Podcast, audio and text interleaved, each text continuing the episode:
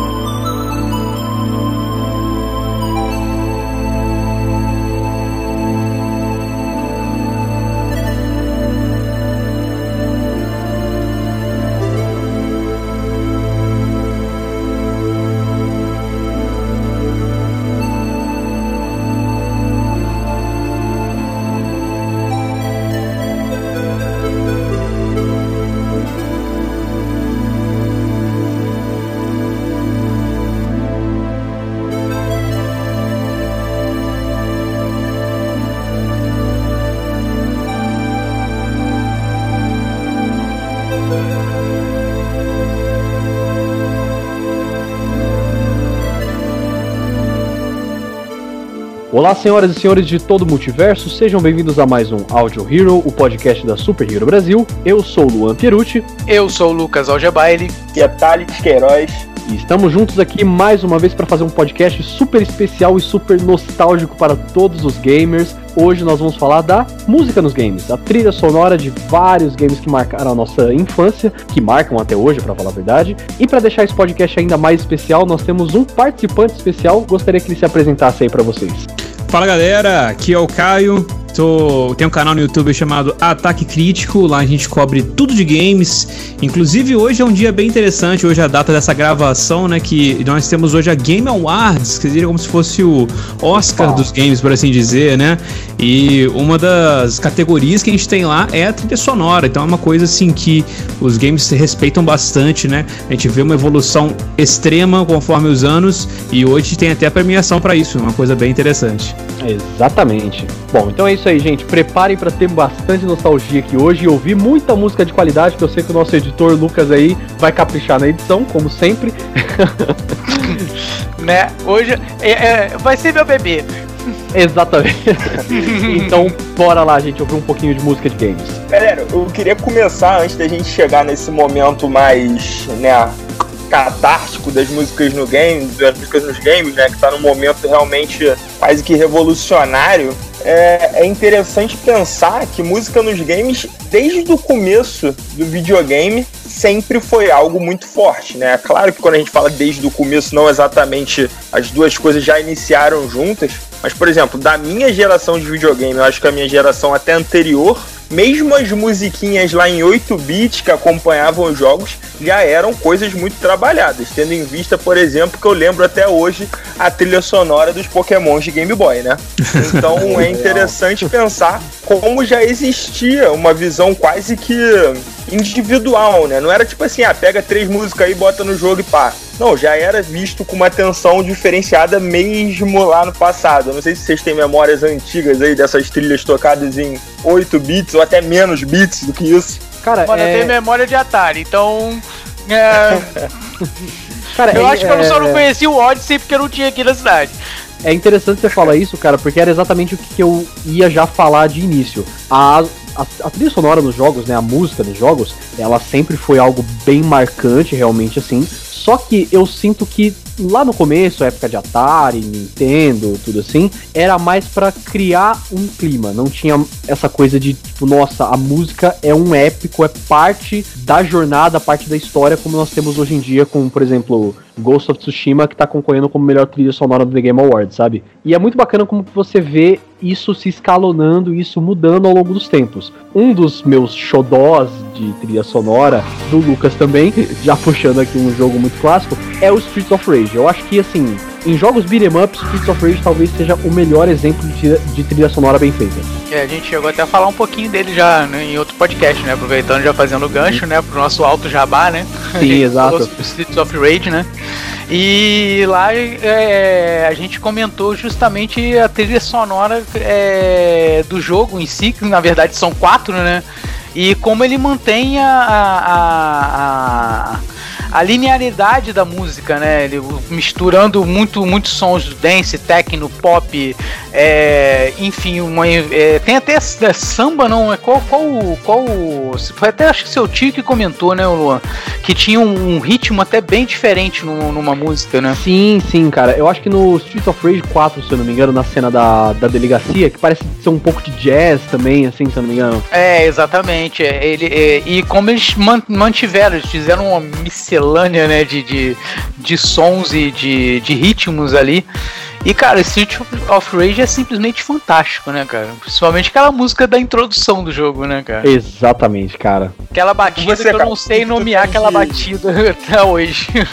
E que tu tem de primeira memória musical em games, cara? Cara, é, é complicado, mano, porque eu também acho que o, o, jogo que mais que eu mais joguei quando era criança, acho que a minha memória mais antiga de ficar jogando bastante era o Super Mario, né, cara? E Super Mario a gente tem também uma trilha sonora que, como tu falou, né, é uma, é uma trilha sonora mais 8-bit, realmente. E é interessante te ver como que a, a, a, vibe meio que ela muda, né, da, da trilha. Existem ainda jogos hoje onde a trilha da fase, por assim dizer, é bem marcada, ela fica bem na tua cabeça mesmo, aquela catchy, né?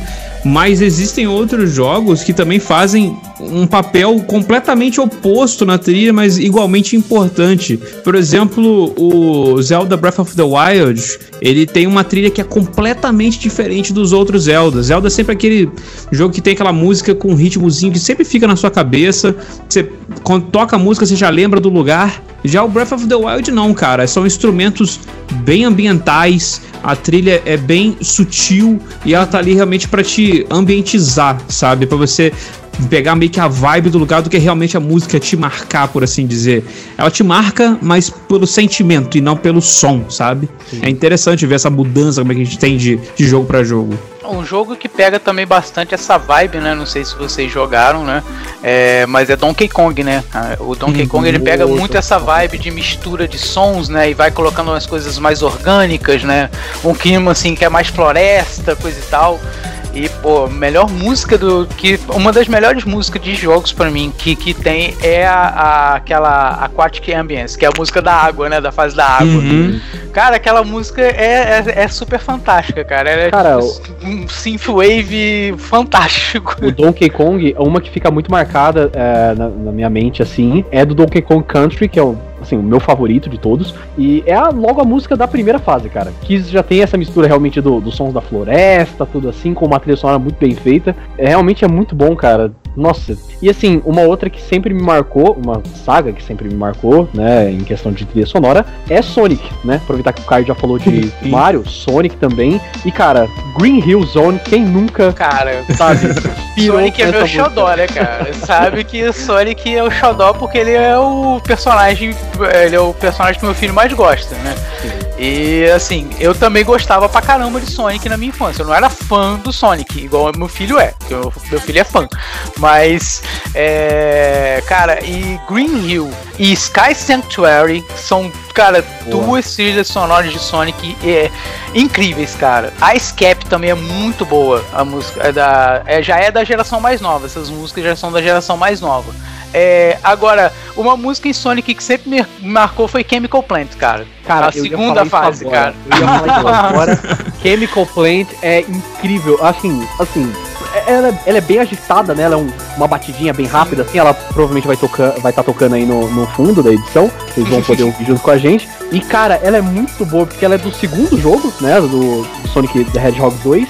E ela é de uma fase que dá muito desespero porque tem a água roxa lá, que muita gente tem muito pesadelo com isso. É, aí vem a, a, terceira musiquinha favorita do Sonic, né? É. que é a musiquinha que vai correndo com o tempo, que você fica sufocado, né? Exatamente. Cara, é bem interessante de é, ver como que mim, as músicas falar, elas, é, é, elas elas te dão uma certa, não sei, tipo assim, você, por exemplo, a fase de gelo, ela toca, tipo toda fase de gelo você pega uma vibe específica. Pode ser Crash, pode ser Donkey Kong, pode ser Mario, independente que seja ela tem uma vibe que te deixa realmente naquela expectativa de uma fase de gelo. Mesma coisa fase de água, especialmente, também tem uma, uma vibe muito específica. E é muito interessante como, como a música consegue te passar essa, essa sensação sem você nem ver o que tá acontecendo. Se você pegar, por exemplo, você nunca jogou um jogo, nunca jogou um jogo, mas você pega a trilha sonora dele na internet e bota para você ouvir, você já vai imaginar, ah, essa trilha é da fase de água, certeza. Sim, é, sim, sim. é, é essa, essa questão do, do ambiente é muito, muito legal, né? Uma sacada muito legal na música. É, é igual você falou aí, é, a gente é, tá jogando uma fase no clima ártico, a gente entra. Eu não sei se é a mistura da coisa, da sensação, entendeu? De, de você tá jogando e aquela fase ser um ambiente de neve e você sente a música diferente. Eu não sei o que, que é. E é uma coisa que eu vejo que é só acontece com música de jogo. Uma música normal você já não tem um, um pouco. Você até tem algumas músicas que te lembram, por exemplo, Surf Music, vai te lembrar uma praia, coisa e tal. Mas como o jogo faz isso, a música de jogo faz isso, não tem. É realmente Sim, uma coisa muito, muito única, mano. É, exatamente, cara. É, um, é o diferencial é, da música de jogo, né? Uma coisa que eu acho muito interessante, cara, é pensando, é, as trilhas dos jogos antigamente, né, muitas, muitas franquias seguiram até hoje, Zelda, por exemplo, é um exemplo, e eu acho muito interessante que é óbvio, o som dos jogos hoje em dia não tem muita coisa a ver com o som dos jogos que a gente tá, dos jogos que a gente está se referindo. Por exemplo, Mario no começo, Zelda no começo, os sons né, não tinha como não tinha como fazer acontecer uma orquestra aparecer de repente no meio do, da, da trilha sonora você lutando contra um chefão e hoje em dia tem. Mas é muito engraçado como os temas permanecem até hoje, né? Mario uhum. permanece até hoje, Zelda permanece Sim. até hoje. Então você vê que é uma composição que na, naquela época talvez na fosse visto como assim, ah, é a música do joguinho, e talvez ninguém esperasse que 30 anos depois as pessoas estivessem escutando, escutando as mesmas músicas, se empolgando da mesma forma, e por mais que tivesse uma atualização grande no modo de tocar a música, naquela época era feita, pô, num computador em 8 bits, hoje em dia você grava com uma orquestra gigantesca, é, os temas ainda são os mesmos, né? Então Sim. os temas realmente têm um valor muito grande. Ô, Taleco, tem um exemplo muito bom, cara, que dá pra você ver essa, essa diferença, cara. É, esse ano a gente teve o Final Fantasy VII Remake, né? O Final Fantasy VII é um jogo que saiu em 97 e o remake só saiu esse ano. Então, é uma diferença de ano brutal. E as músicas antigamente eram feitas igual você falou, era um tecladinho, o Nobu Ematsu estava lá, do tecladinho começava a fazer cara, os artigos malucos dele lá. E, cara, era muito interessante, porque as músicas, tipo assim, tinham lugar, a música tocava. E aí você vai ver o remake agora, a música tá lá, são os mesmos acordes, as mesmas notas. Só que, cara, tá tudo elevado a um, a um esquema tão grandioso que você tem a mesma música, as mesmas notas, só que ela te passa uma sensação diferente a cada momento que o jogo tá.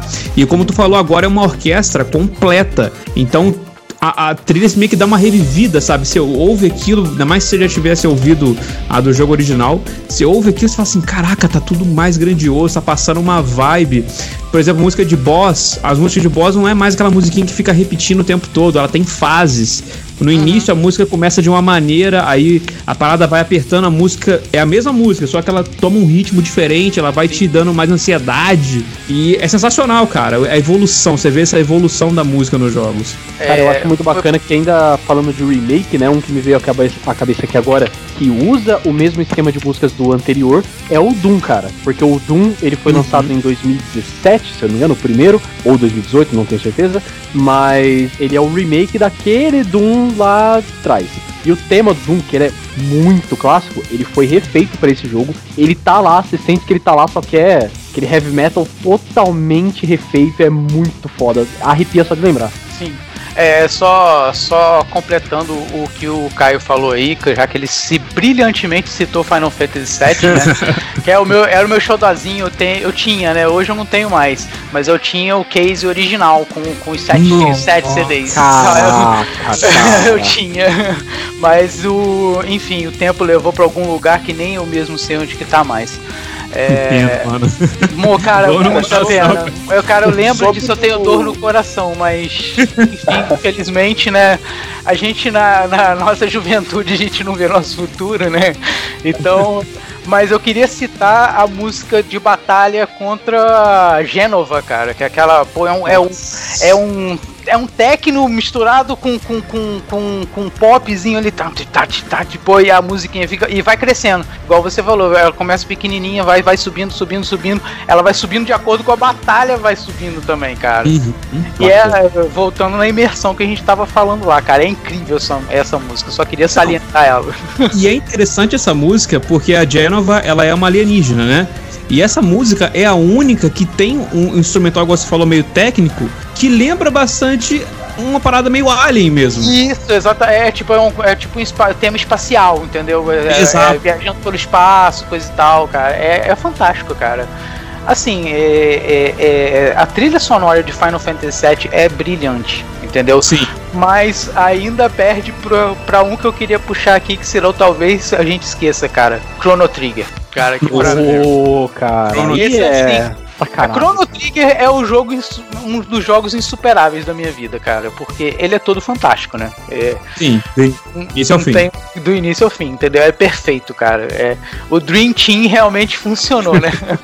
funcionou. E, cara, a trilha sonora de Chrono Trigger é uma das primeiras, é, é uma das primeiras trilhas de jogos que realmente te é, me deram esse tom total de imersão dentro do jogo, entendeu? É, é do início, quando você vê. A trilha sonora já está presente desde o início, porque na introdução do jogo, se você cortar, você perde o início da música de introdução de todo o jogo. Aí hum. você. Ela já pega aquele climinha do, do tic-tac do relógio, coisa e tal, vai subindo, subindo, subindo até o tema inicial, cara assim, é, é, simplesmente fantástico, cara. Além do jogo ser fantástico, a trilha sonora é, é perfeita. É, o tema do Frog, então, cara, nossa senhora, o tema do Frog na guitarra, meu irmão. cara, e, e eu, eu, fico ainda mais maravilhado com, essas, com esses jogos mais antigos. É que, cara, eu não lembro qual foi o título do vídeo que eu vi, também não lembro qual canal. Mas tem um cara que ele analisou, tipo, as músicas 8 bits e 16 bits como é que eles eram feitos a partir do chip gráfico, né? Porque acho que até o PlayStation 1, se eu não estou enganado, o som ele era tudo emitido com um chip de som que tinha dentro do videogame. Então, é, o, ele o artista, MIDI, né? Ele lia é, o arquivo MIDI, né? Exatamente. Então o artista ele tinha que trabalhar com que o chip de som conseguia produzir. Então a gente vê alguns jogos que eram portados para o PC posteriormente que tinham um som completamente diferente. Não era remasterizado, não era nada. Só era diferente porque o chip não era o mesmo chip que tinha nos videogames. Conseguia ler, conseguia ler melhor do que o, o que o chipset do, do, do, do próprio videogame, né? Exatamente. Então tinha uma qualidade é... melhor, mesmo não sendo alterado. Tinha uma qualidade tem melhor. Essa, é tem essa grande tem essa grande diferença, inclusive no próprio Streets of Rage que a gente comentou aqui agora. Sim, As sim. versões do Mega Drive para o Master System, cara, a trilha sonora é muito diferente. É, parece outro instrumento que tá tocando. Totalmente, exatamente. É, essa coisa da mídia é interessante, né? Por exemplo, aí eu recorro até à consultoria de vocês. O, o Final Fantasy VII e o Final Fantasy o filme, o Advent Children, eles têm a trilha sonora semelhante? Sim. Quem vai saber? Eles, eles usam, eles usam bastante referência do jogo no filme, inclusive na trilha sonora.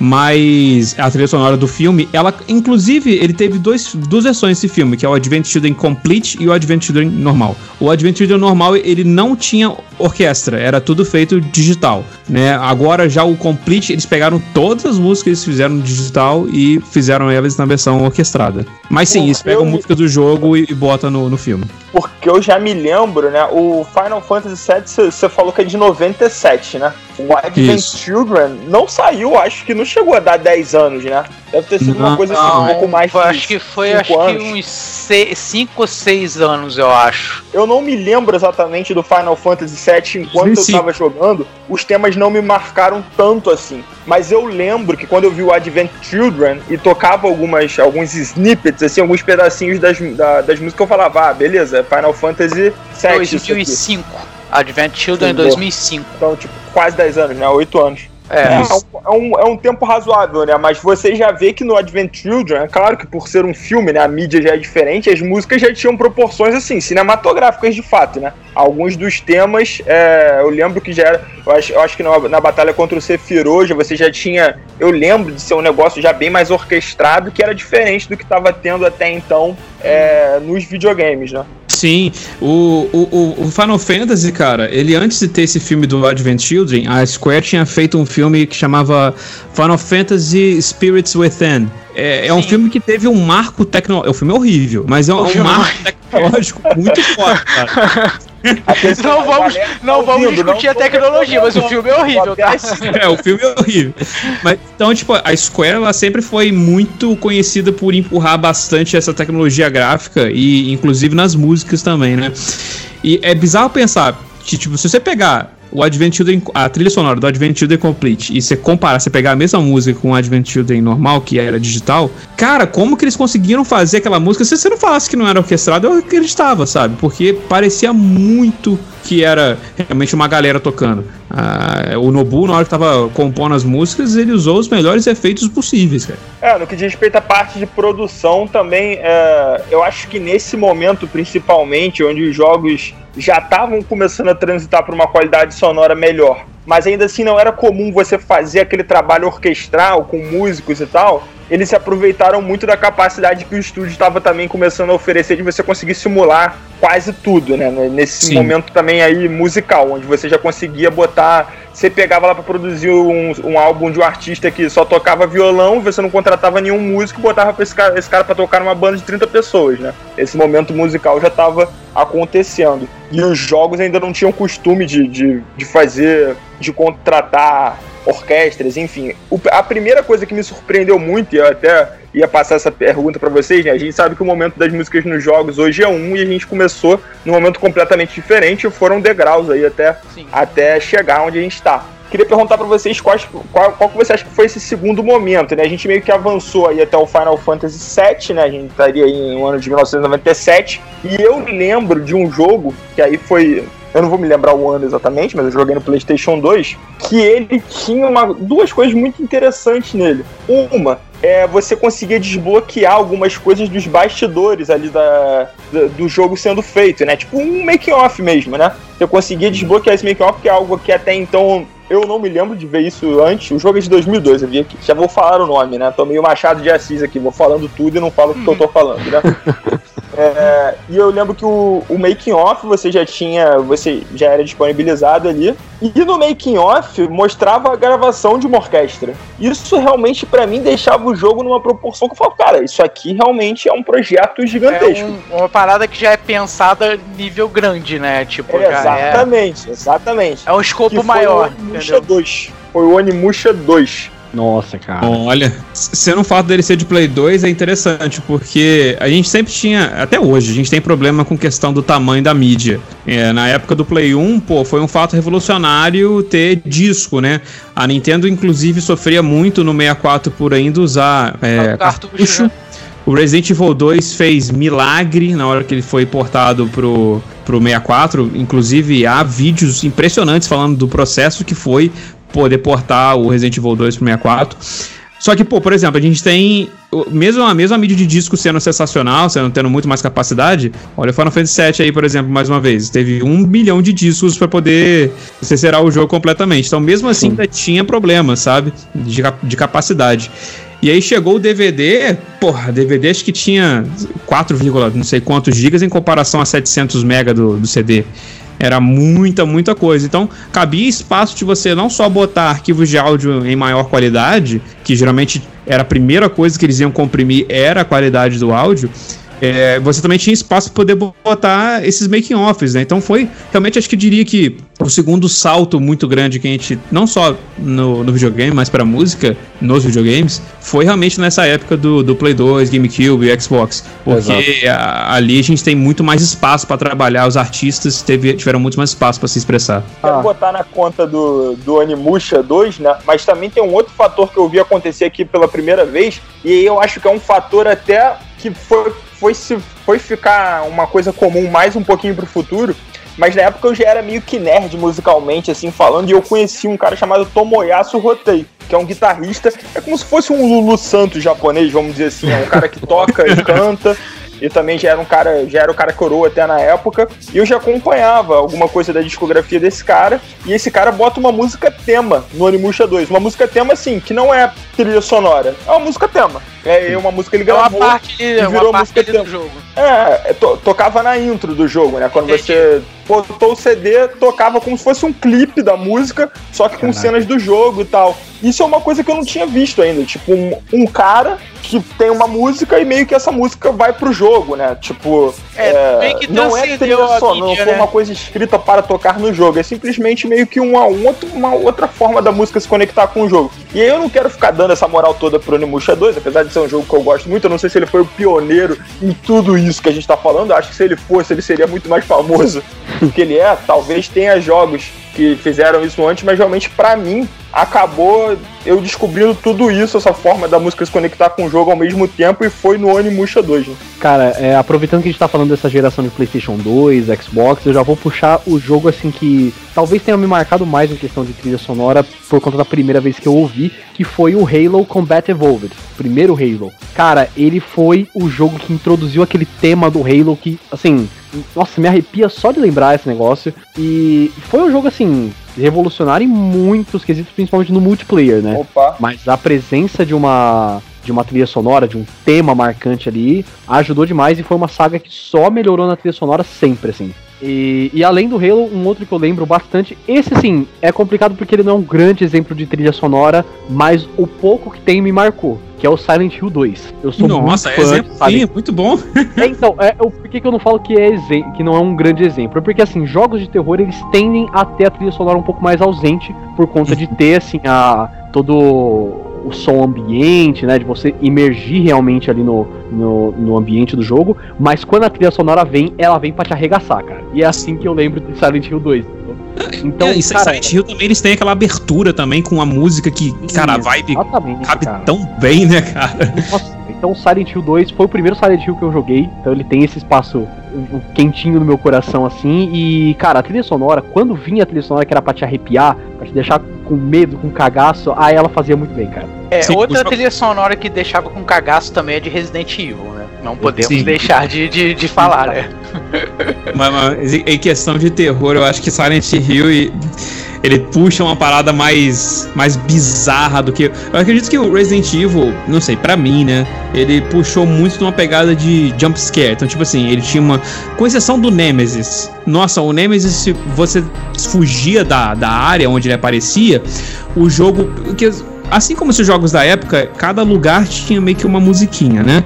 Então era padrão isso. Mas se você encontrasse o Nemesis, ele tem aquela música dele, uma música de confronto dele. Mas se você saía da área, você fugia, que era uma coisa sensacional, você poder fugir de um, de um boss, uma coisa que você não tinha na época. É, era, era, era só, só em RPG que você conseguia fazer isso, mais ou menos. É. é.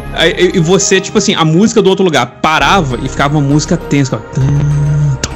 Bem baixinho. Exatamente, porque você sabia que Mas... ele tava te procurando, cara. Ah, exatamente, deixava aflito, irmão. Você ficava assim, caraca, da onde que ele vai aparecer? Aí já aparecia naquele jump scare, tá, começava a voltar aquela música dele. Pô, era, é, era uma parada muito boa. Então, eu acho que, tipo, o Resident Evil ele contava muito com, tipo, te assustar. Já o Silent Hill, eu acho que ele te deixava mais com medo mesmo, sabe? É, ele eu criava não vou comentar, clima, Eu não vou comentar sobre Silent Hill porque eu sou cagão e não joguei. Então, eu não joguei. Cara, eu tinha muito medo de Silent Hill, assim, fora do comum. Eu tinha medo de falar sobre o jogo. Eu achava esse jogo muito bizarro na época. E nunca Cara. acabei nem revisitando depois, assim. Tipo, eu lembro na época, eu tinha muito medo dos primeiros, aí saiu o 4, que um amigo meu jogava todo dia, e eu falava, cara, prefiro ficar em casa, entendeu? Já tô convivendo com problema hormonal, sou adolescente.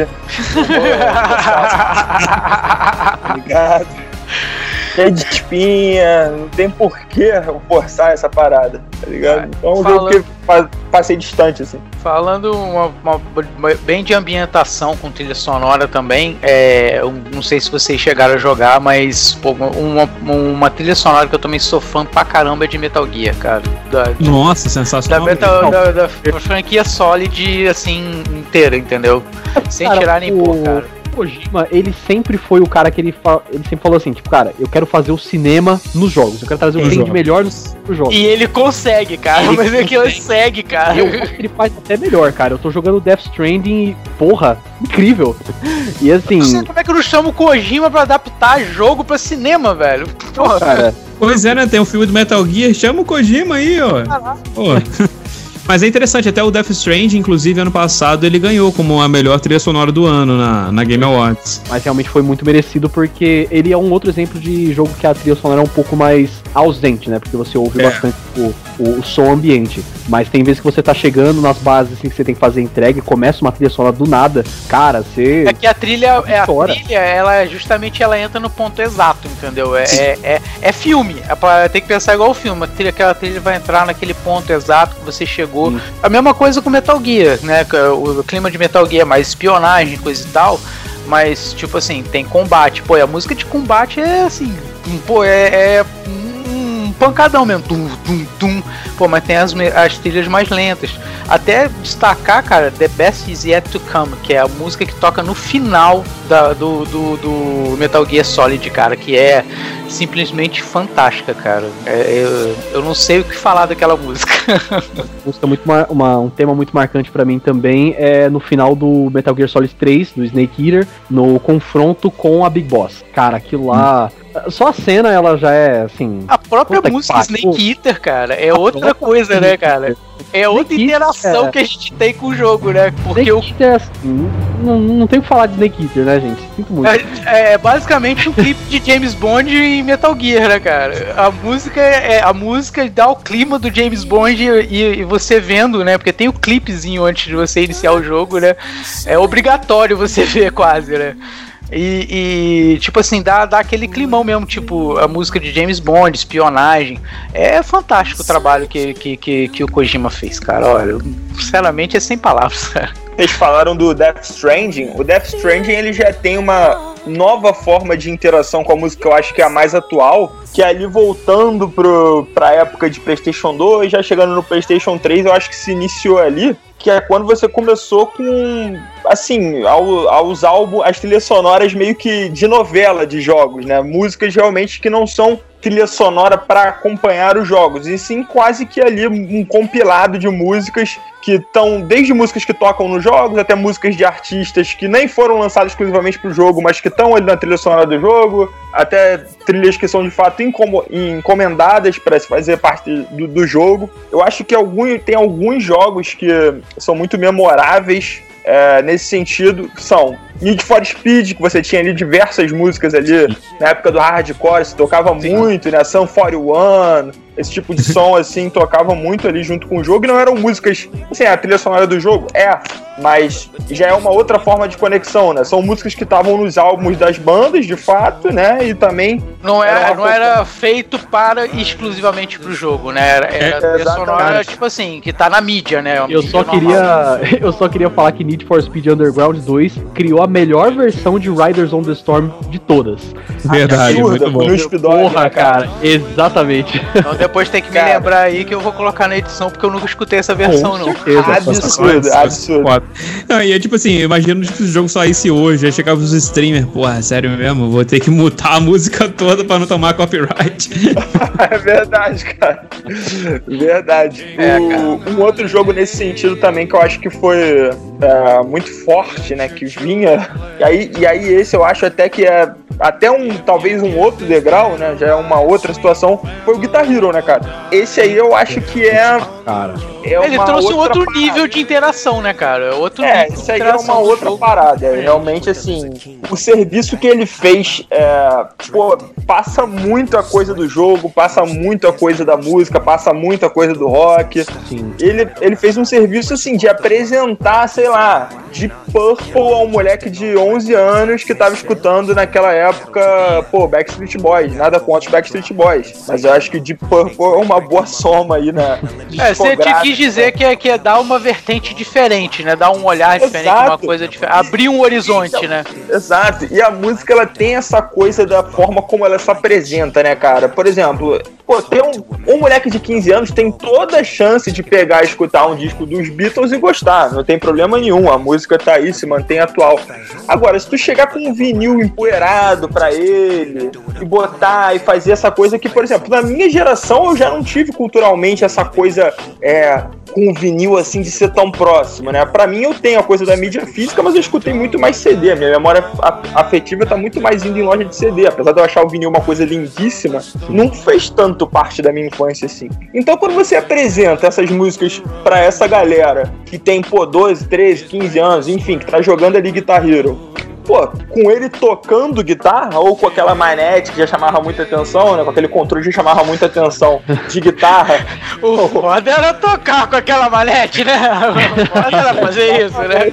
Eu joguei muito com a manete, cara, era complicado. Mas assim, você botava ele pra tocar as músicas, pô, você botava isso num nível de interação absurdo. Então o, o Guitar Hero foi respon responsável por fazer músicas dos anos 60 ou 70 terem um maior sucesso na década de 2000. Por exemplo, Freebird não era Freebird antes do Guitar Hero. Freebird era uma coisa assim, do Leonard Skynyrd, que era uma música muito conhecida para quem já ouvia rock e tal mas não era visto como uma música que representasse ou fosse um hino do rock. E de é. repente você tem uma geração que não viu nem os filhos dos caras Laners de Skinners nascendo acharem Freebird o supra-sumo da musicalidade, em plenos anos 2000. Então o Guitar Hero realmente e teve um papel... Cara, criar um, um bando de pessoas que sabem tocar Knights of Sidonia, né?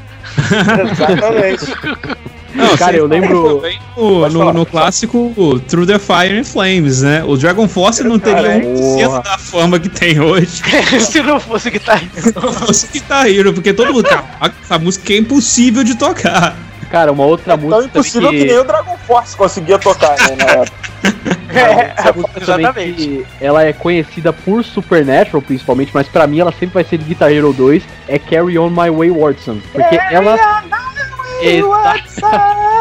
Ela era a minha música favorita, cara, de Guitar Hero 2. Eu sempre tocava essa porra em loop, sabe? Era ela e Sweet Child of Mine. Porque, pronto, eu já tava feliz com Guitar Hero, essas duas músicas. Tinha um camaradinho aqui na minha cidade, velho, que tocava Sweet Child of Mine, cara, de costas, cara, e de, com controle ao contrário, velho tá? Com controle, não era com a guitarra não, com controle, tá? Mas Ai, também o cara só tocou essa música durante 270 bilhões de vezes. Cara, Guitar Hero realmente foi. Era incrível. Eu lembro que tinha umas coisas do Guitar Hero de você botar os artistas da música pra tocar no jogo, né? Aí você pegava, Sim. tipo, vai lá, Slash, toca Sweet Iron Mine aí. Botava a guitarra na mão dele, era só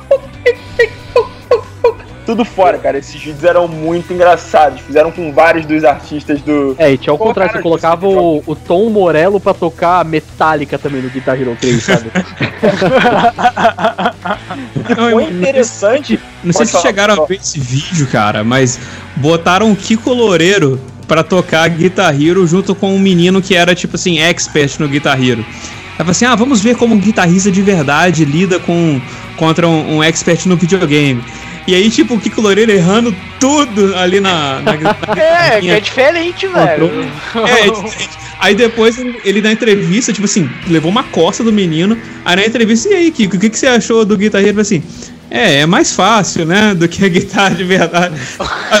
Eu pra caramba nem falar que é mais fácil. Ficou puto, ficou puto, pô. É, garoto, cara. Jogando pensando, pô, não preciso disso. Minha palestra são mais de cinco dígitos pra contratar. O que, que eu tô fazendo aqui, tá ligado? E o Guitar Hero, cara, ele foi evoluindo pra uma coisa que até hoje em dia deu uma estacionada, mas a coisa foi crescendo a, a, a, de modo que, tipo assim, foi, foi ficando fácil, né, pela tecnologia, você transportar uma música que era lançada pro formato jogável, né? Foi ficando simples, né? Eu lembro que saíam até alguns hacks no. Eu não sei se se chama hack isso, né? Não sei se chama bootleg, na música chama bootleg, vocês vão poder falar na nomenclatura melhor do que eu. Mas saíam uns Guitar Heroes assim, com músicas que não eram do Guitar Hero, a galera meio que fazia, não sei se vocês Mod. lembram disso. É. Mod, isso, cara. Ah, com falar. certeza o pessoal já viu no Facebook Guitar Hero 2, né? Os caras roqueiros tocando Barões da Pisadinha, quem nunca? Exato. Exato, falava várias dessas paradas. E chegou num ponto que é meio que o artista tava lançando o álbum, tava lançando no YouTube, tava lançando numa mídia digital e tava lançando também na Rock Band ou no Guitar Hero, né? Então, tipo, Sim. muitos artistas estavam lançando, tipo, álbuns inteiros é, para ser, serem tocáveis né, no, no, jogo. Então virou quase que, por um momento, quando estava no auge da febre, era quase mais uma forma de consumir Sim. a música, né? Tipo, tocando através do rock band ou do Virou mais uma forma de reprodução da música, né? Exato, exato. Ele, se fosse hoje em dia, se essa febre tivesse acontecendo hoje, você teria Spotify, Deezer, YouTube, mídia física e você é, tocando ela. Se for parar pra pensar, é mais ou menos a mesma coisa, né? Se é? for parar pra pensar. Ah, é interessante ver que Rock Band, Guitar Hero, essas coisas meio que morreu hoje, mas um jogo que continua fazendo muito sucesso é Just Dance. Just ah, Dance verdade, é, verdade. Sim. verdade. E Cara, o Just Dance ele tem aquela, aquela parada que ele pega, tipo assim, qualquer música, né? Ele vai, bota, bota é. a música ali e vai, né, cara? E hoje, como tudo é, é só atualizar, né? É só você pega, atualiza, sai um pack de 270 músicas, você tem lá 270 músicas, é, pode jogar infinitamente. É ainda mais fácil de você transportar, né? Porque o Guitar Hero você ainda tem um, uma chatice, entre aspas, de você ter que botar as notas de acordo é. com os solos. E o Just Dance não, tu joga lá, cara. É, é você tu joga e põe os comandos, cara. Você esquerda com a perna direita. É a coreografia mais esquisita possível pra você pontuar. Isso é que você tem que fazer no Just Dance. É, o cara ali com a cara tão aí e fala assim, irmão, você vai fazer uma dança pra essa música aí. É. O Just Dance pra mim é um jogo de luta, pô. Não tem nada a ver com dança. Você fica. Pô, não tem nada a ver uma coisa com a outra. É um jogo de luta, pô. Só que o, o, inimigo não tá ali, aí que tá a interação, que não tem nada. Ninguém em sã consciência vai dançar nenhuma música com a coreografia de acordo com a do, do Just Dance ali. Quando você transporta para nível profissional, parece que o cara tá esquivando de bala. Parece que ele tá fazendo qualquer coisa menos dançando. Bota o segundo player ali pra você ver se o inimigo não vai estar tá ali. é verdade. Verdade. E bom, é, avançando aí no, nesses momentos, né? Eu acho que um, um, um fato que é interessante é é, nessa época, esse, essas músicas que iam para os jogos, por exemplo, você teve ali essa Riders on the Storm, que foi, foi uma versão muito bem citada para um artista que na época era muito grande ainda é, né, que é o Snoop Dogg, mas você não tinha artistas, vamos dizer assim, da primeira prateleira do mainstream colocando essas músicas nos jogos, né? Você não teria naquela época, por exemplo, o YouTube no, no Need for Speed, por exemplo, alguma coisa nesse sentido. E é. aí, atualmente, com o Death Stranding, né, aproveitando o Death Stranding que foi citado, Cara, o Death Stranding lançou uma trilha sonora. É, é, é, quase como se você dividisse em dois nesse momento, né? Porque o Death Stranding tem a sua trilha sonora que toca no jogo, e ele lança um, um, um EP ou um LP, vamos dizer assim, quase que para ajudar na divulgação é, do próprio jogo, né? Exatamente. É meio que uma expansão do, do, do, marketing do jogo, não é exatamente uma trilha sonora, pelo menos eu não vejo tanto dessa forma. E aí você vê nesse momento artistas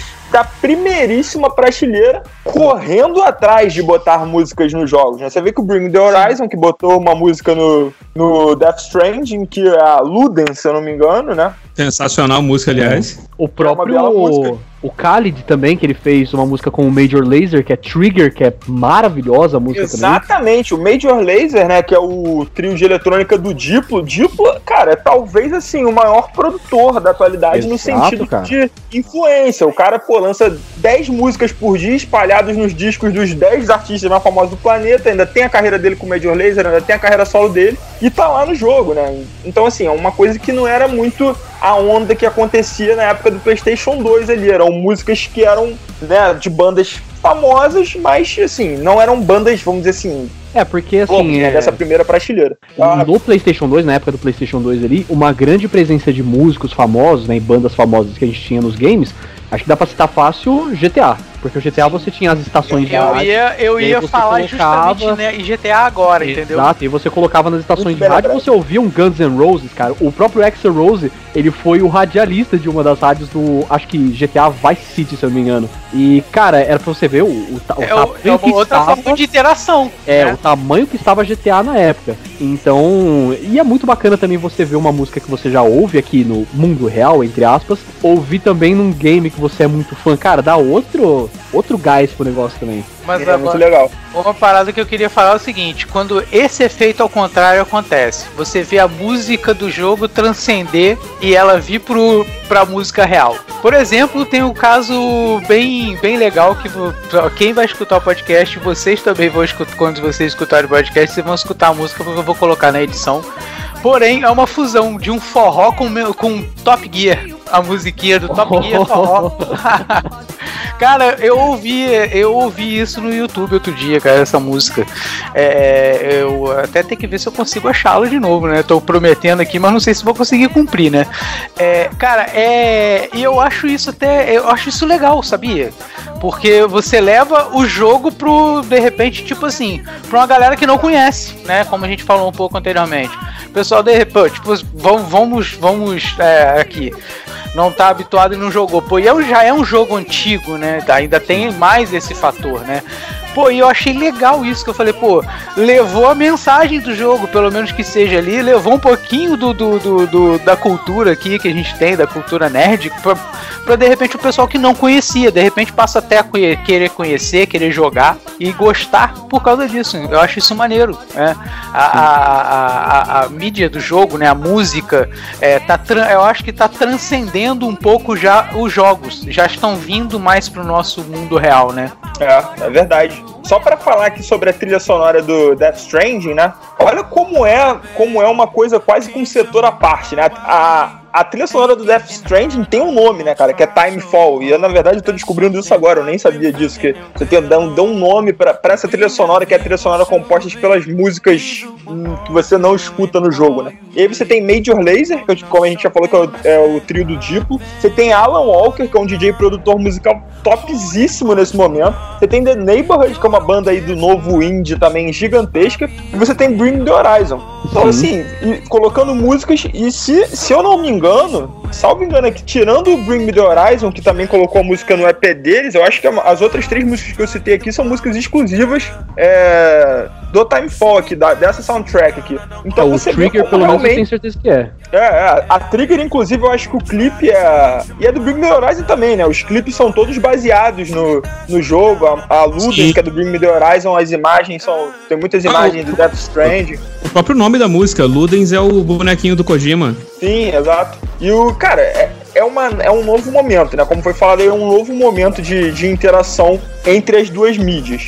E aí eu acho que existe um outro, um outro patamar dessa interação ainda mais simbiótica aí entre essas mídias, que são os artistas começarem, e a gente está falando talvez de uma fase bem embrionária ainda, mas que a gente já vê fazer bem sucesso, os artistas é, musicais, né, ou, e também artistas de outras, outras, enfim, atores, colocarem a cara nos jogos. Isso é uma coisa antiga, né, entre aspas, quando você pensa nos atores, né? Eu lembro do Onimusha 3, por exemplo, para voltar do Onimusha, que você já tinha o Jean Renault e você tinha um outro ator japonês é, também fazendo parte, botando a cara lá, e isso aconteceu em diversos jogos. Eu lembro de um jogo de luta do PlayStation 3, onde os lutadores você tinha disponibilizado ali alguns rappers, você tinha o Ludacris para jogar, era o Def Jam. Def Jam, exatamente. Sensacional, inclusive. Muito jogo, muito bacana. Era legal você jogar com esses caras famosos. Botar o Luda, o Luda Chris pra sair na porrada lá com o shampoo, né, cara? Era, era legal. Dog, era o chefão do Def Jam 5 for New York, cara. Isso, é. era, era muito legal. E agora com o Free Fire, você tem o Alok cara, já é o maior produtor, é, pensando no produtor moderno, é o produtor DJ da história do Brasil. Ele colocou a cara no Free Fire e ele virou um fenômeno mundial. A gente tem que pensar que no, em termos de DJs, o Brasil nunca foi um, nunca teve uma força, vamos dizer assim, global. Sempre teve alguns caras representando e agora a revista mais importante de música eletrônica coloca o Alok como quinto melhor DJ do mundo de 2020. É uma é através de votação popular que isso acontece, né? E por que que teve tanta votação em Alok?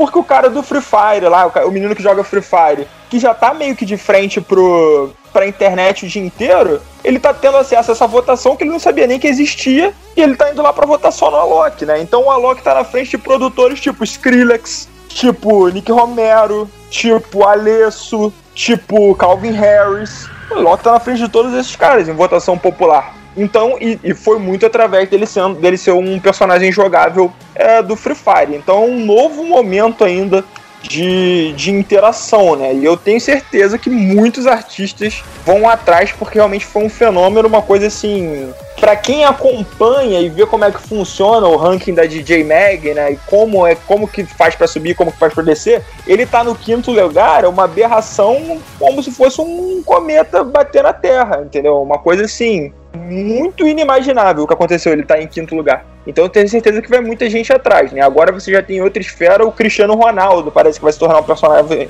Sim, personagem jogável, ou pelo menos tá envolvido com marketing de alguma outra forma. Não sei se ele vai ser exatamente um personagem jogável, mas a gente vê também que é um próximo passo aí nessa relação entre música e videogame. Cara, e é muito bacana no. Aproveitando que você falou do Fortnite, né? No Fortnite, enquanto tava tendo aquele, aqueles ah, eventos, né, durante a, a pandemia, pô, o próprio Travis Scott, que é assim, um dos maiores nomes do trap barra é, rap hoje em dia, que, cara, pô, o cara tava no, no game, sabe? O cara tava fazendo a participação dele no game, e isso é uma coisa sinistra, porque você pode falar, pô, eu vi um show do Travis Scott de, de algum jeito, pelo menos, sabe?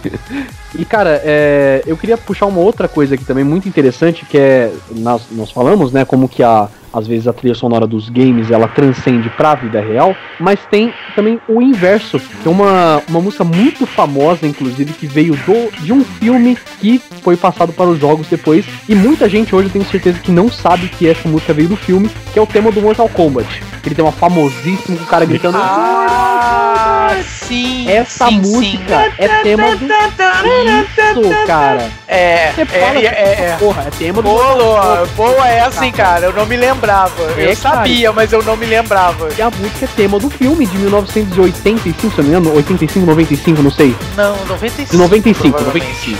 E, cara, Olha só. Esse que é um filmaço, né? Exato. Cara, é. é o melhor filme de Mortal Kombat é, que já é, teve, cara. Eu, é boa, é o melhor filme de Mortal Kombat que já teve.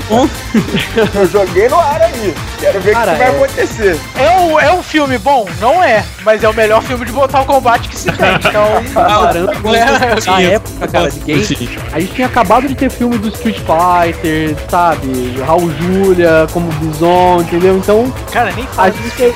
então. Não, o filme do Street Fighter não tem como defender, não. Aquele Shoryuken do Ken, meu Deus. Ah, cara.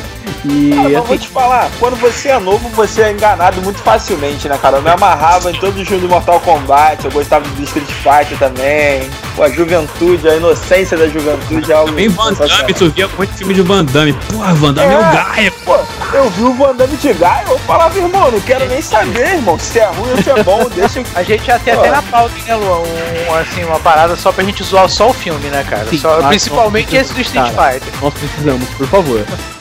Mas segue?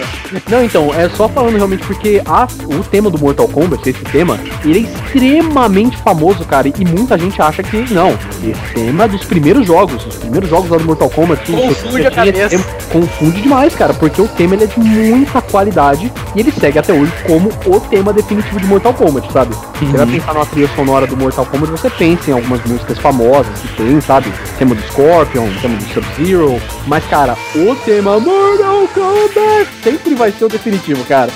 Mas é, é engraçado, né? Os jogos, os, os, jogos de Mortal Kombat recentemente, eu não lembro em que momento esse tema é executado. Não sei se é quando nos créditos finais, mas ele não é o, o, tema, tipo assim, da tela inicial do jogo, né?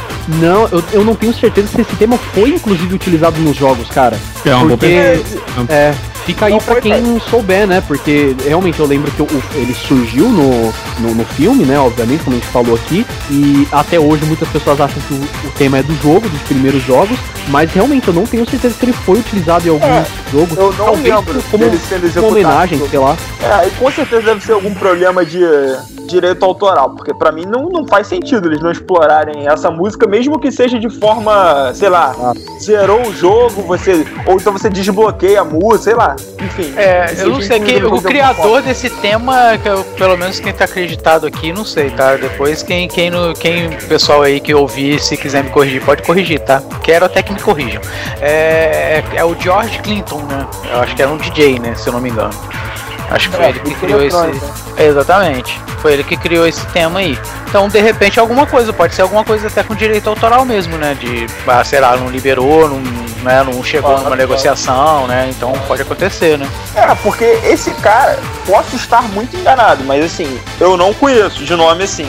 Então pode ser que esse caso seja, seja aí a seja essa música que sustenta já quatro gerações desse cara, né? Seja o grande.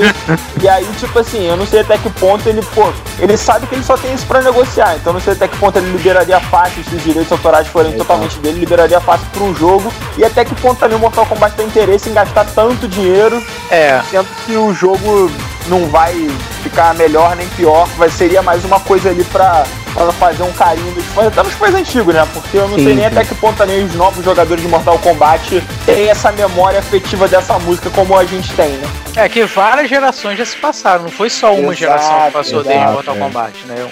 Várias gerações já se passaram. Tem gente Cara, já falando que hoje em dia que sente nostalgia do tempo que jogava, pô, sei lá, Resident Evil 4. Resident Evil 4 saiu ontem. Exatamente. É, tá? Exatamente. O tempo da nostalgia tá diminuindo. Eu tava é, chegando a essa Resident conclusão. Evil 4 entendeu? Mim é um lançamento, gente. É lançamento. a minha nostalgia, galera, já é de avô, cara. A minha nostalgia é de avô, cara. A minha nostalgia é Super Nintendo, é Nintendo. Exato. Cara, já é de avô, nostalgia de avô, Antes cara. De mim é peão, é bolinha de gude. Antes de mim já é isso. Pô. tá que daqui a alguns anos alguém vai estar tá falando assim, nossa, me bateu uma nostalgia, eu tava vendo um vídeo de Fortnite esses dias, sabe? Puta que pariu, eu tô ficando velho mesmo. Lembra aquela época assim de Free Fire? Pô. Doideira, Bons tempos é aqueles. Nossa. E as pessoas sentem nostalgia hoje em dia muito rápido, né? Eu demorei pra sentir Sim. nostalgia, fui sentir passou, nostalgia. Passou porque... dois anos é nostalgia. É, pô. As pessoas estão sentindo nostalgia muito rápido. Mas, galera, eu queria só, tipo assim, pra não ficar uma coisa corrida no fim, acharia interessante vocês, eu não sei até que ponto vocês podem esticar aí, é, vocês destacarem, né, as trilhas sonoras aí, agora que a gente já cobriu o terreno desde o 8 bits até um bilhões de bits aí, é, que a gente pudesse selecionar algumas trilhas sonoras aí, da, de preferência individual. Pô, tem, Cara... um, tem, um, marco que eu queria falar um pouco, um pouco antes, Pode que é uma coisa que é um jogo recente, cara, é um jogo de outubro. É o Sackboy, vocês conhecem? Pô, conheço. Não. Não, eu conheço o Sackboy, o personagem, mas esse jogo que você tá falando não, não joguei. Joguei, a, joguei só no PlayStation 3 também, mas. Pô, tempo bom, hein? Nostalgia bateu aqui. outubro. Outubro. Outubro era bom demais o Sackboy é um jogo exclusivo da Sony, né? E a Sony usou um pouco da, da sua influência musical, por assim dizer. E, cara, o Sackboy ele botou muita, muita música de artista famoso, músicas famosas desses artistas. É, se eu não me engano, né, do topo da minha cabeça, tinha o Toxic da Britney Spears, tinha também a Madonna, tinha o Take On Me do Ahá, tinha Bruno. Você falou muito bem. Só a Sony poderia fazer isso, né? Você botar né? da Britney é, Spears, assim, inimaginável. Inimaginável. Só que o, o interessante que esse jogo faz não é só por ter músicas famosas. Essas fases onde essas músicas tocam, elas são diferentes. Tipo, a trilha sonora do jogo já é muito bem composta. É, o instrumental dela, tipo, parece que é uma de qualidade que excedeu, eu diria. Tipo, a qualidade sonora do jogo é muito boa.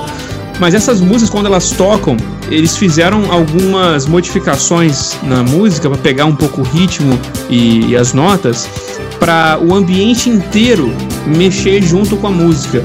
Você tem algumas partes onde você tem como se fosse um trampolim e o trampolim ele, ele vai de tempos em tempos, só que ele só reage de acordo com a batida da música. Então é interessante ele ver como ele pegou uma música que já era famosa, pegou um instrumental dela para estender, botou o refrão nas horas certas para poder tocar com o vocal e como que o ambiente do jogo mesmo reage com a música. Isso eu acho uma coisa muito maneira.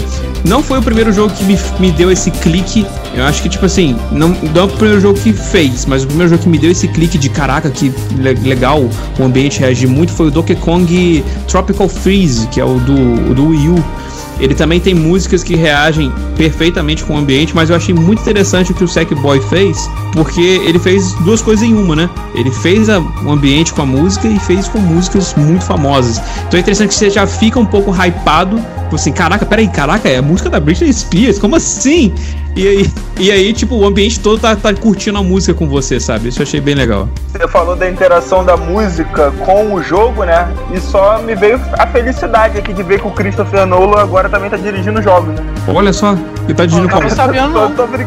É brincadeira, gente. Só porque essa, essa coisa ah. da trilha sonora é relacionada oh, com. Agora eu falei assim, ó, oh, como assim? Eu dei a maior notícia desse podcast. O Brasil tava esperando uma bomba dessa. Vai ser o clickbait porque... desse, vai ser o clickbait vai. desse podcast, hein? Vai Exatamente. é o famoso, é o bom clickbait, né? O cara clica, assiste um podcast de uma hora e meia pra ver a parada e é uma frase que dura 10 segundos e nem é sério, né? Isso é maravilhoso. Mas é muito bom, cara. É, esse tipo de coisa da, da trilha sonora interagir com o filme de forma visual, né? Por exemplo, é, logo que você falou, me veio os, os, os, trailers do Christopher Nolan, por exemplo, né? Onde você, você tem a, a música acontecendo, a, a tela ficando preta e voltando a mostrar uma imagem de acordo com a trilha sonora. Isso é uma coisa também que o Christopher Nolan, e aí é difícil de você saber quem você tem que acreditar, né? Porque o filme é dirigido pelo Christopher Nolan, você não sabe exatamente quem que apareceu é, com essa nova forma de, de interação e se de fato foram os pioneiros, né? Geralmente, muitas vezes, às vezes a coisa que a gente descobre, um elemento não é o pioneiro, mas é, foi como a gente chegou através da gente, né? E legal, cara. É, imaginando a cena do jogo, né? De ser uma música muito famosa, do visual interagir diretamente é, com a música parece bem interessante. Espero que o jogo seja bom, né? É. É, é legal, ele parece um Mario 3D, basicamente. Então, já começando aqui a, as opiniões de trilhas sonoras marcantes, né, pra gente poder ir chegando pro final. Uh, cara, eu queria citar três jogos barra sagas aqui que marcaram a minha vida. É, no começo do podcast eu já falei de Streets of Rage, então obviamente ele vai estar tá aqui porque eu acho que a trilha sonora de Streets of Rage ela revolucionou muita coisa, revolucionou a trilha sonora nos games, nos beat'em ups, né? Segundo, God of War, pra mim, cara, trilha sonora de God of War não. Nossa senhora, arrepia só de lembrar, porque, né, aqueles cânticos gregos assim, e agora no, no God of War novo, as trilhas sonoras medievais, né, nórdicas assim. E em terceiro, Mass Effect, que eu sou muito fã de Mass Effect e aquele ambiente espacial sempre foi muito, usado muito bem. Isso veio também de Halo, que eu comentei agora também, mas. Nossa, esses três jogos são assim, aqueles que eu guardo a trilha sonora no Spotify e eu ouço ouvindo pro trabalho, quando eu tô lavando louça, enfim. Pô, lavando louça é bom. Exatamente. Nada de grupo tá na mente, não vem com exalta samba, não. Eu vou ouvir hoje de, de jogo da década de Exatamente, eu, eu lavando louça ouvindo o tema de God of War, só quebrando prato, tá ligado?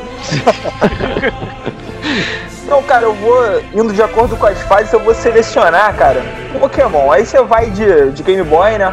É, tanto Fire, Blue e Yellow, eu lembro de muitas músicas. É, muito, muito as, as, músicas temas, né, de batalha, de cidade. É, cara, eu lembro muito. E aí, pô, o fato de eu lembrar do negócio 20 anos depois sendo tocado em 8 bits, alguém tem que ter mérito é, nessa história, né?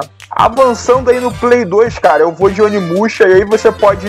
Eu joguei muito mais o 2 e o 3, né? Depois ainda teve o Dawn of Dreams, que eu, eu já achei abaixo. Mas eu acho que tanto o 2 quanto o 3 eles compartilham alguns dos, dos temas que são tocados nos jogos. E pra mim, pô, são muito memoráveis. O 3, então, que é feito de uma forma muito mais cinematográfica ainda.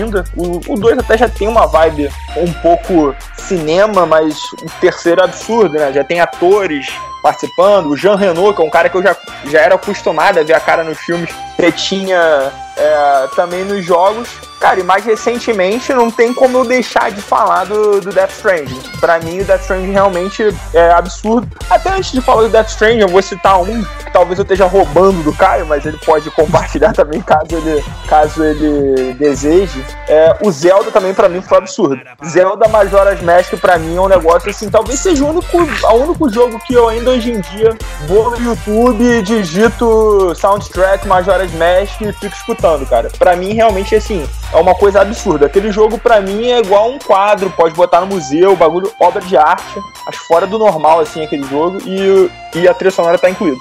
E Death Stranding, né, cara? Death Stranding, que, pô, é um jogo que eu não cheguei. Não, não dá nem pra falar que eu, que eu, joguei Death Stranding, né? Tipo, eu, teve, eu tive a oportunidade de jogar, mas não peguei, sentei fiquei um dia jogando. Mas achei o jogo sensacional. Eu gosto da ideia dessa vibe Shadow of Colossus no videogame, sabe? Essa ideia de, tipo assim, você tá num mundo meio vazio, eu gosto disso, isso me dá, dá sentimento assim, eu acho interessante. E a trilha sonora é sensacional durante o jogo, e ainda eles entraram com, a, com Timefall, né? Que pra mim é uma coisa de destaque absoluto aí, acabou transcendendo a coisa do jogo. Então meus destaques é, são esses. É, beleza. Eu, cara, eu tenho três destaques que, que não são três, na verdade, são um conjunto de obra, né?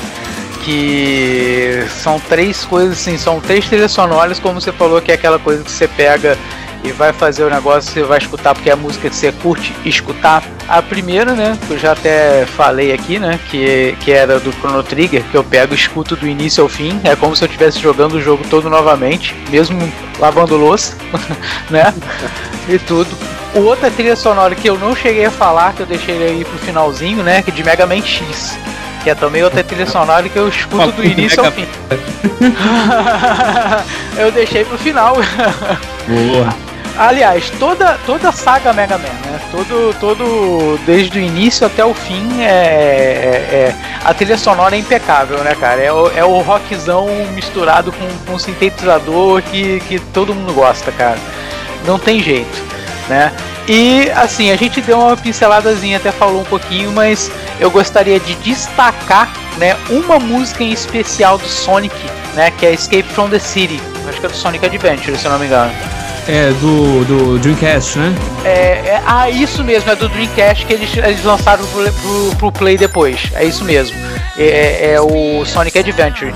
Que. Pô, a música é, é, legal pra caramba, cara. É um, é um rock, né? Pesadão, coisa e tal. E também depois eles fizeram um remix também, ficou muito maneiro em técnico.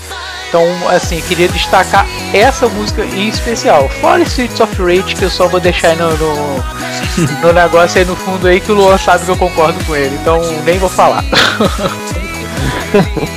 Cara, os, as meus destaques, mano, eu vou tentar fazer um pouco de três destaques de acordo com as épocas. Cara, Você eu. mais que 50, vai lá, pode Não, não vamos ter três, senão não é destaque, né? Não. senão não acaba com ser destaque. Cara, eu acho que do início dessa época de, de 8 até 16 bits tem muita música que marcou bastante. Mas eu gostaria de destacar não só uma trilha sonora de um jogo, mas também uma música em específica desse jogo, que é o Final Fantasy VI. É, o Final Fantasy VI tem muitas músicas muito boas, mas tem que dar um praise pra música do boss final, do Kefka que é Dancing Mad. É uma música que, cara, parece uma sinfonia de Beethoven, tá ligado? A parada. É uma música que ela tem, se você pegar, tipo assim, sem botar ela em loop, né? Ela tem acho que mais de 10 minutos de música. E, cara, ela já nessa época do Super Nintendo, ela já fazia essa parada de você pegar as fases do, do boss. Então você tinha aquele é, aquele, meme do, aquele meme do This is an My Final Form, é, é, direto a gente vê com Final Fantasy, né? O último boss tem mil fases. Uhum. E, essa Dancing Mad ela vai evoluindo, que você vai enfrentando Kefka que toma um formato de como se fosse de uma torre, então você vai tipo subindo nele assim, e cada subida a música fica tensa. E essa música, ela é bem interessante porque ela é a abertura do jogo. Quando você tem o press start lá para começar, toca ela. Então, tipo assim, é uma música que é tão foda que ela superou ser só uma música de boss. Ela é o tema do Final Fantasy VI, entre aspas, né? Ela é a música que, quando você inicia o jogo, ela tá tocando. Então é uma parada bem legal, porque para mim Final Fantasy, até o 5, ele sempre foi muito coisinha de... Eu gosto, mas sempre foi coisa de, tipo assim, o guerreiro escolhido da luz, temos que proteger a luz contra a escuridão. Aí chega o Final Fantasy VI com uma abertura com um trovão tocando, com um órgão meio bizarro e depois vem uma sinfonia inteira. Isso aí para mim é obra de arte no, do Nobu, é tipo a melhor música que ele já compôs. Então é o meu destaque. E passando um pouco de, um, uma era, já que o Stalin citou Majora's Mask, eu gostaria de citar o Ocarina of Time também. Porque o Ocarina of Time veio um ano e meio, eu acho, antes do Majora's Mask é muito, muito impressionante, tipo assim, como que eles conseguiram fazer o Majora's Mask com pouco tempo, acho, de desenvolvimento do jogo. Mas o Ocarina, ele foi um jogo revolucionário em questão de, de gameplay por ser o início do 3D, né? Foi um dos primeiros jogos ser aventura 3D, então foi muito bom. E ele fez uma parada maneira em relação à música, que é a ocarina, né? Tá no nome A interatividade, né? De você tocar o instrumento no jogo, né? Você tá ali, a musiquinha tem um propósito, tem musiquinha que faz chover e acaba uhum. fazendo puzzles com isso, tem música que teleporta você para um lugar.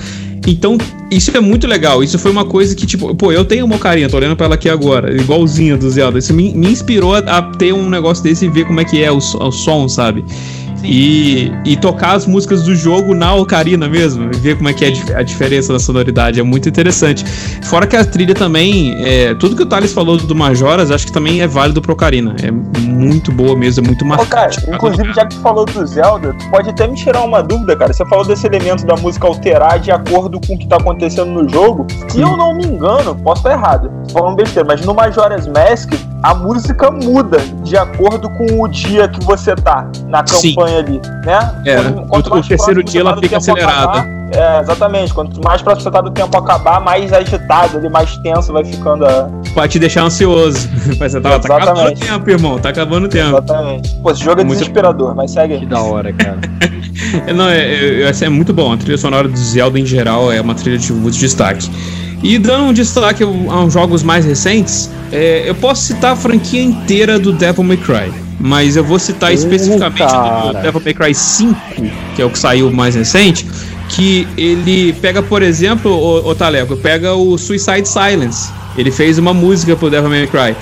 Tudo bem que deu um problema com o caso do vocalista que tá com, com ser acusado de pedofilia acabou tirando o vocalista da música, mas é, quem compôs assim foi, um, foi o, o compositor do Devil May Cry e o Suicide Silence. E é muito legal ver também que essa, a música também tem interação no Devil May Cry. Além da trilha sonora do Devil May Cry ser super casada, você fica tipo assim, aquele jogo que você vai rápido assim, aí tem um rock meio rap no meio também, assim, maneiro.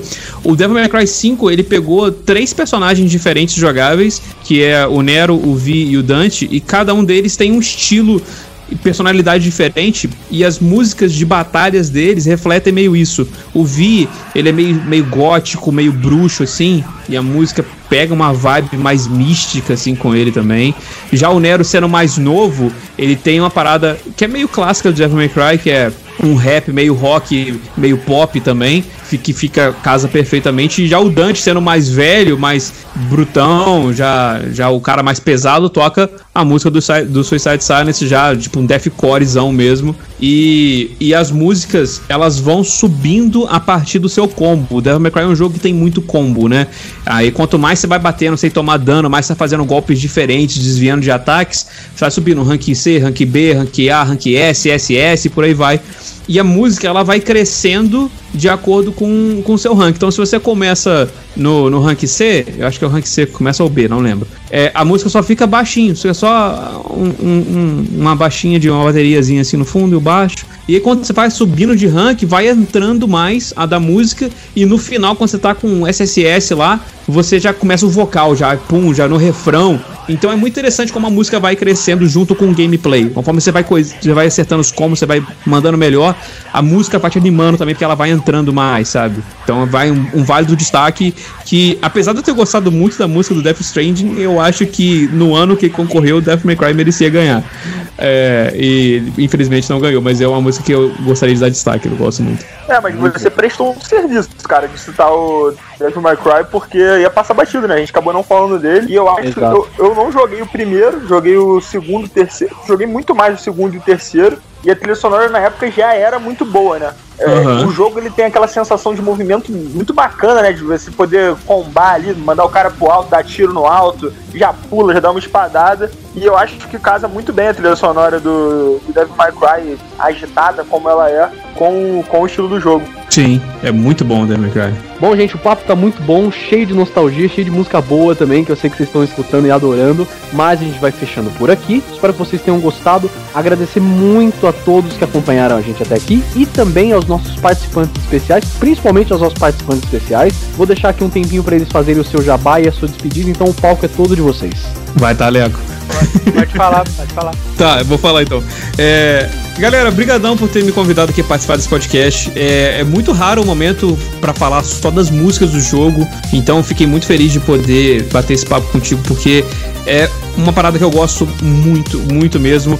Eu tenho um amigo meu, mandar um salve pro Brunão, que fica ouvindo o podcast enquanto joga jogo, você tá sendo um herege, Bruno. Para mim, acho que a música é uma parte extremamente fundamental para narrativa do jogo, para vibe do jogo e do sentimento que você quer. Então, foi muito bom bater esse papo, discutir, trocar é, trocar nossas experiências com jogos, né? Tipo, o Onimusha é um jogo que eu, por exemplo, não tenho tanta experiência. A partir do Thales eu vou dar uma conhecida, então foi muito legal. E para quem quiser seguir meu conteúdo, só procurar aí no YouTube Ataque Crítico, que a gente faz também conteúdo de gameplay, fazemos também notícias de jogos. Tô tentando fazer todos os dias em mudança que tá um pouquinho complicado, mas a meta que a gente estava conseguindo fazer era dois vídeos todos os dias de notícia de jogos e a gente também faz gameplay de todos os lançamentos e reviews, aquelas análises críticas. Basicamente o que a gente está fazendo aqui, só que não só da música, mas também de todos os aspectos do jogo. Então, se quiser seguir meu trabalho lá, só procurar Ataque Crítico no YouTube. Então é isso, galera. Foi ótimo eh, essa conversa de hoje. É a primeira vez aqui que eu tô participando de um do podcast aqui falando mais de música, né? É, claro que relacionado a jogos. É, e como o Caio falou, né? Eu tenho meu espaço também na internet, meu canal no YouTube, que a gente fala mais sobre música. Inclusive, nós temos é, vídeos lá sobre alguns dos temas que a gente falou, sobre o álbum do Bring, do Bring Me The Horizon, que tem a música Ludens. É, tem também falando muito sobre o Alok, que agora tá se mesclando muito aí com o mundo dos jogos. Enfim, para quem se interessa por música, pode colar lá, o canal é muito eclético, a gente fala sobre tudo de música e estamos aumentando aí cada vez mais a frequência de vídeos. Aguardo todo mundo lá. Foi ótimo hoje, cara, a conversa. Bom, gente, como eu acabei de falar, queria agradecer muito a presença aqui de vocês. Tenho certeza que foi um programa muito bacana, a conversa foi sensacional. Eu espero que todos tenham gostado bastante, igual a gente gostou bastante de participar aqui também. Aí só lembrando você aí de seguir a gente nas nossas redes sociais, arroba Super Hero Brasil, tanto no Facebook quanto no Instagram. Dá uma passada lá no nosso site também, o www.superherobrasil.com.br e claro, continue acompanhando o nosso podcast semanal, o Audio Hero, sempre baseado em puro achismo e teoria da conspiração, no seu agregador de podcast favorito. É isso aí, gente. Muito obrigado por terem acompanhado até aqui. Até semana que vem. Valeu. Uau. Foi. É isso.